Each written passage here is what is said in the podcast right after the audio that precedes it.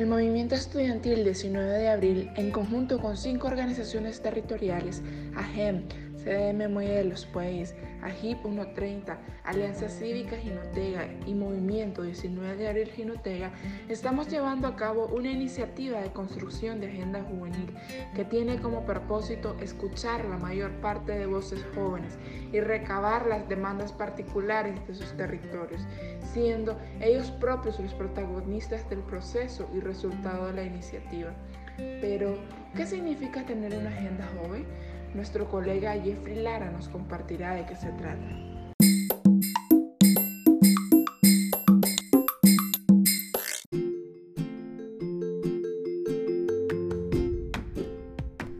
Un saludo para todas y todos. Mi nombre es Jeffrey Lara. Soy un joven nicaragüense, investigador sociocultural y con experiencia en creación de agendas y de incidencia y seguimiento a políticas públicas en el tema de juventudes y derechos sexuales y reproductivos. Desde ahí quiero empezar diciendo que las agendas tienen un proceso de construcción, eh, nacen de la necesidad de hacer incidencia política para solución de problemáticas que tienen grupos determinados, en mi caso en el tema de juventudes. Eh, las agendas pueden tener dos lógicas. La primera puede ser a nivel o, en orden geográfico, donde se expongan eh, las problemáticas a manera nacional y territorial o regional y nacional, dependiendo de qué tan grande sea la construcción de la agenda. Y la segunda es por ejes temáticos, ejes prioritarios. Entonces, cuando lo hacemos en la lógica eh, geográfica, es cuando presentamos una problemática del grupo de un grupo poblacional, digamos a nivel de todo un país y luego nos vamos por regiones del país que tenga. Y por, y por ejes temáticos es cuando consideramos que un grupo tiene ciertos temas prioritarios que se deben de resolver allá.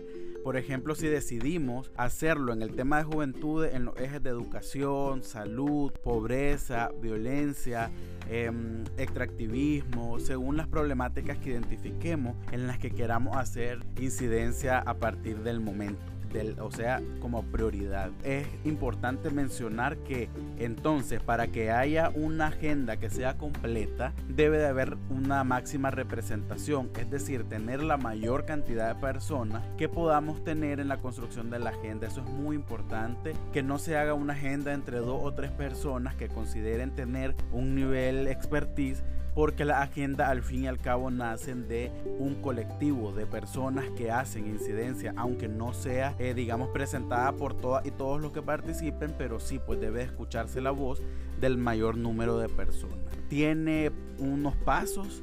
El primero es de diagnóstico de los antecedentes. Primero se revisa qué experiencia hay anteriores al momento de la formulación de la agenda, donde se lee pues qué, qué documentación hay antes para que nos sirva como insumo tanto de qué tipo de propuestas se han hecho como de qué tipo de soluciones también se le han dado, el tipo de incidencia que se ha hecho y para seguir una ruta lógica, pues así es como se va haciendo conocimiento científico, pues pasamos primero de lo antecedentes y luego hacemos nuestras propuestas. Una vez que, que revisamos los antecedentes, hacemos un diagnóstico. Siempre es importante empezar por exposición de las problemáticas para que las demandas tengan como base que nacen de problemáticas y que no son un, un capricho o una lista de buenos deseos, sino que nace de problemáticas.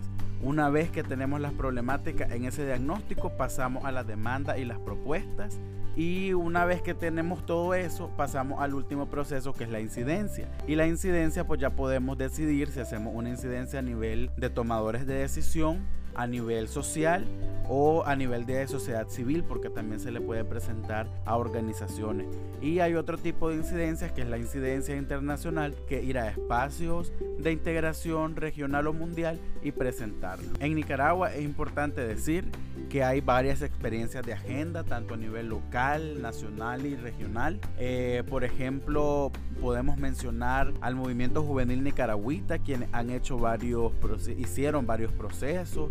Eh, bono Cambia tu vida, uno de los que más sonó, que era en relación al bono demográfico y cómo esto suponía una oportunidad para solucionar varios problemas de juventudes en relación a que éramos y somos mayoría en este país. La PNJ presentó también una política o una agenda para el acceso a primer empleo, por ejemplo. La Red Nacional de Juventudes también hizo varias, eh, varias agendas con el tema de de juventudes y desde ahí tocaron temas como empleabilidad, como salud sexual y reproductiva, entre otros. También con el Fondo de Población y la creación de las casas municipales de adolescentes y jóvenes se hicieron como seis agendas municipales eh, donde se exponían las problemáticas a nivel locales y se han hecho varios procesos de agenda a nivel regional como el seguimiento al consenso de Montevideo en, el, en las medidas prioritarias de niñez, adolescencia juventud. Esto se coordinó desde una red regional y ahí participamos eh, organizaciones juveniles nicaragüenses y esto se presentó ante las tres conferencias que se han dado de seguimiento al consenso de Montevideo eh, con la CEPAL.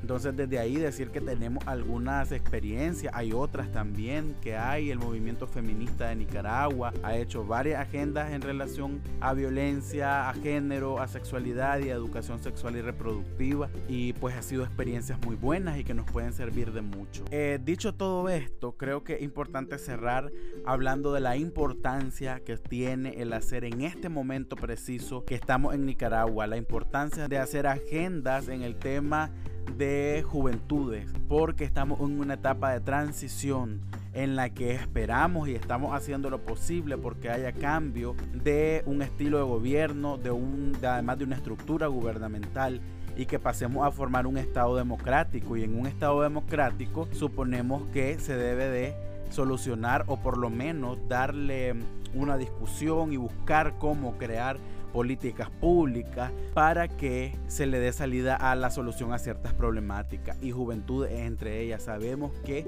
abril de 2018 es un proceso encabezado por jóvenes universitarios pero que hasta el momento no hemos presentado una agenda de nación en la que nuestros problemas sean llevados y solucionados.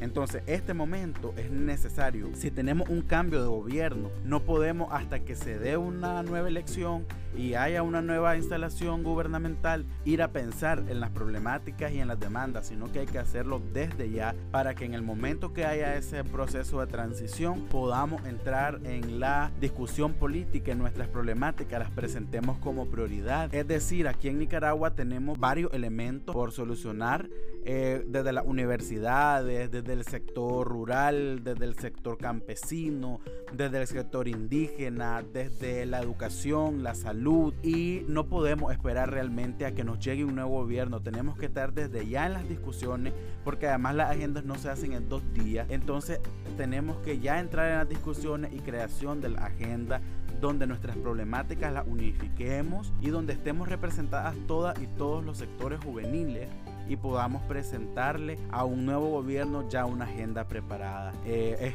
por mi parte lo que quiero decir. Muchas gracias por el espacio y le envío nuevamente un saludo a todas y todos.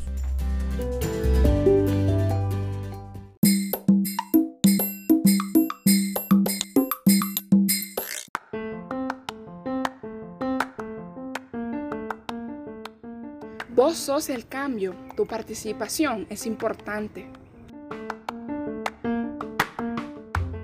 Movimiento Estudiantil 19 de abril.